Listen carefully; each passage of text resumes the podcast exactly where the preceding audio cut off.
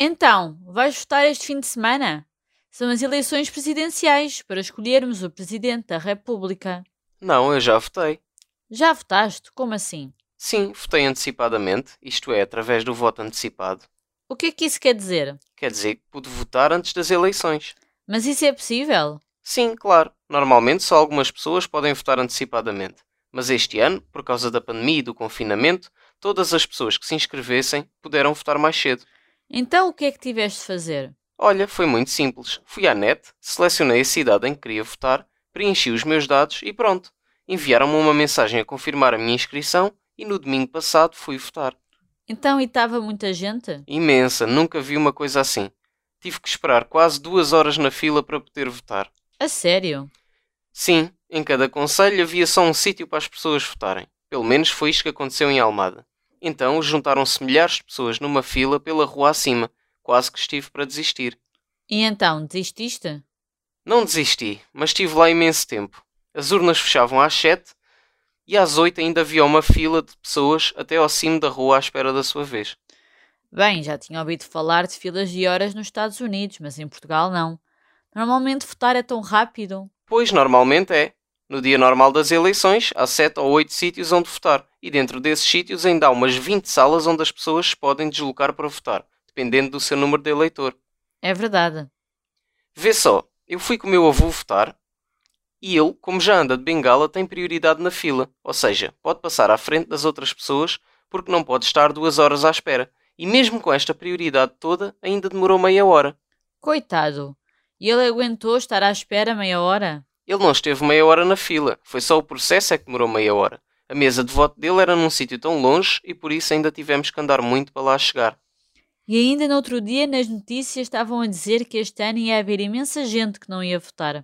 Pois, porque normalmente o voto antecipado tem pouca afluência. Ou seja, pessoas que aparecem. Porque é limitado a pessoas num caso específico. Mas este ano toda a gente que se inscrevesse podia ir votar.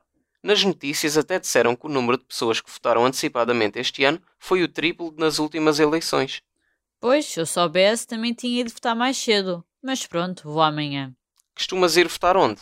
Voto na escola perto da minha casa. Já sabes que as eleições são sempre nas escolas e por acaso a escola onde vou votar fica a poucos minutos a pé da minha casa.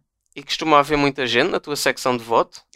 Nem por isso. A fila costuma andar bastante rapidamente. Aquilo está organizado por ordem alfabética, ou seja, as pessoas com nomes começam, começam em A vão para a sala 1. As pessoas com nomes que começam em B vão para a sala 2. E assim sucessivamente. Acho que as pessoas com nomes que começam em T ou não vão votar muito, ou então vão num horário diferente do meu, porque a minha secção está sempre vazia. Os números da abstenção, as pessoas que não vão votar, são cada vez maiores. E nestas eleições, esperam-se que sejam maiores do que nunca, em parte devido à pandemia. Mas cá para mim também tem a ver com o resultado expectável destas eleições. As sondagens dão quase 70% de votos para o Marcelo, o atual Presidente da República. Por isso, é muito provável que ele seja reeleito e as pessoas podem nem se dar ao trabalho de votar porque já sabem quem vai ganhar. Isso pode ser um motivo, mas por essa ordem de raciocínio, então ninguém ia votar. Ainda por cima, ultimamente temos visto que as sondagens nem sempre são fiáveis. Já algumas vezes prevêem um resultado e depois, quando vamos ver o resultado das eleições, é ligeiramente diferente. Sim, é sempre importante votar. Em alguns países, além de um direito, é um dever. Em Portugal é apenas um direito, mas acho que devia ser obrigatório, para depois as pessoas não andarem a queixar-se.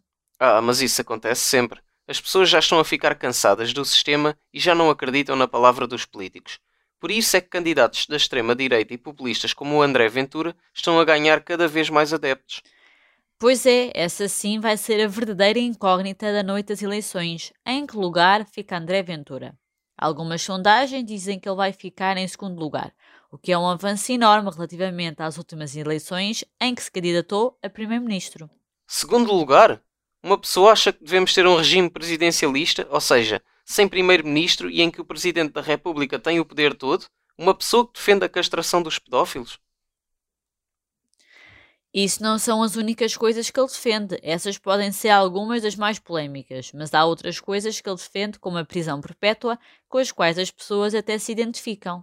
Ai ai, este mundo está perdido. Enfim, vivemos numa democracia e temos de saber aceitar todas as opiniões, mesmo que não concordemos com elas.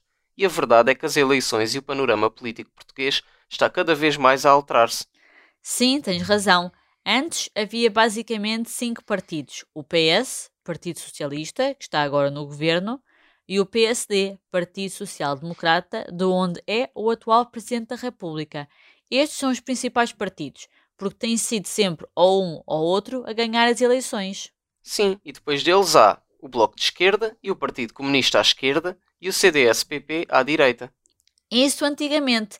Tradicionalmente, cada partido escolhe um militante para candidato à presidência da República ou ao Primeiro-Ministro. Mas agora há cada vez mais outros partidos, chamados os partidos pequenos, que começam a ter uma voz cada vez maior. Sim, tens a Iniciativa Liberal, o Chega e o Livre, por exemplo. Sim, mas não sei se conheço todos os candidatos que esses partidos apresentaram à presidência. Olha, conheço o André Ventura, do Chega, pelo menos. Sim, isso conheço, mas quando uma pessoa vai votar e olha para o boletim de voto, vê lá tantos partidos e caras das quais nunca ouviu falar. Pois é, eles na televisão só falam dos 5 ou 6 mais importantes, mas a realidade é que às vezes há mais de 20 candidatos. Já agora, em quem é que votaste? Isso não vou revelar, o voto é secreto. Sim, sim, tens razão, pronto, não insisto. Quando são aquelas pessoas das sondagens à boca da urna, nunca gosto de responder. Sondagens à boca da urna? Sim, aquelas pessoas que estão a pedir para tu também votares, depois de ter saído da tua secção de voto, para a hora do telejornal apresentarem a previsão do vencedor. Ah, sim, já sei. São tão chatos, não gosto nada de lhes responder. Oh, estão só a fazer o trabalho deles. Sim, mas o voto é para ser revelado no boletim. Mais ninguém tem que saber. Mas as pessoas das sondagens também não sabem, o voto é secreto. Oh, sabe-se lá. Podem arranjar maneira de descobrir. Hum, acho isto pouco provável. Mas bem, então e tu? Já sabes em quem é que vais votar amanhã? Olha, não sei muito bem ainda. Acho que só vou decidir mesmo no momento. Por um lado, acho que o Marcelo não tem feito um mau trabalho. Mas por outro, acho que há candidatos que podiam fazer um trabalho ainda melhor. Então por que não votas num desses? Porque, como já falámos há pouco, tenho receio que as pessoas achem que o Marcelo vai ganhar só porque veem os resultados nas sondagens e não votem nele. Votem noutra pessoa e depois acaba o André Ventura ou uma coisa assim a ganhar. Ah, está bem, mas o Marcelo tem uma vantagem de 20 pontos percentuais. Ele só precisa de 50% dos votos para ganhar as eleições e as sondagens dão-lhe quase 70. O André Ventura tem para aí uns 11. A diferença é enorme. Sim, tens razão, mas também nunca podemos dar um resultado como garantido. Sim, e além disso, ainda há a segunda volta. Pois é, se nenhum dos candidatos tiver 50% dos votos, os dois mais votados vão a uma segunda volta onde as pessoas escolhem apenas entre um dos dois. Sim, mesmo que o Marcelo fique com menos de 50% dos votos, ainda pode ser reeleito. Bem visto. Mas este vai ser o último ano em que ele vai poder concorrer. Sim, se ganhar, a lei diz que o presidente não pode ser eleito para mais do que dois mandatos. Se ele não ganhar estas eleições, só terá cumprido um mandato e por isso ainda se poderá recandidatar no futuro. Sim, tens razão em fazer essa parte.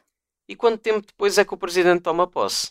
Olha, normalmente é no último dia do mandato do presidente cessante, ou seja, no último dia do mandato do presidente atual. Mas não sei ao certo em que data é que o novo presidente vai tomar posse. Pois também não sei bem como é. Mas, na minha opinião, as eleições legislativas, em que elegemos o governo e o primeiro-ministro, são mais importantes, porque são eles que criam as novas leis. O presidente da República apenas promulga, isto é, aprova ou veta, ou seja, rejeita estas leis. Sim, mas, mas é o presidente que tem a última palavra? Creio que não. Ele pode votar as leis. Mas quando isso acontece, a lei é novamente debatida e discutida na Assembleia da República pelo governo e pelos restantes deputados. Eles podem decidir se querem ou não fazer alguma alteração à lei, mas não é obrigatório. Pois, quem tem mais poder é realmente o governo e o primeiro-ministro, mas essas eleições são só daqui a dois anos e meio. As eleições para presidente da República são de 5 em 5 anos e as outras, as legislativas, são de 4 em 4. Sim, e também há outra diferença importante.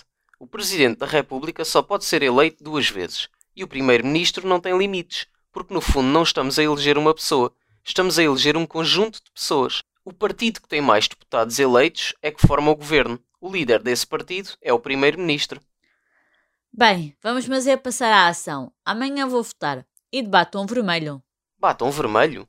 Sim, por causa daquela polémica entre o André Ventura, o líder do Chega, e a Marisa Matias, candidata à presidência da República pelo Bloco de Esquerda. Ah, sim, o André Ventura teve um debate muito aceso com a Marisa Matias e num comício atacou a candidata, dizendo que tinha um batom vermelho muito exagerado e que não lhe ficava muito bem. Sim, como se isso fosse um argumento válido. Como se realmente o mais importante fosse a cor do batom. Pois, por isso mesmo é que se gerou um enorme movimento nas redes sociais de homens e mulheres a tirarem fotografias de batom vermelho para mostrar o seu apoio a Marisa Matias. Amanhã, mesmo com máscara, vou de batom vermelho.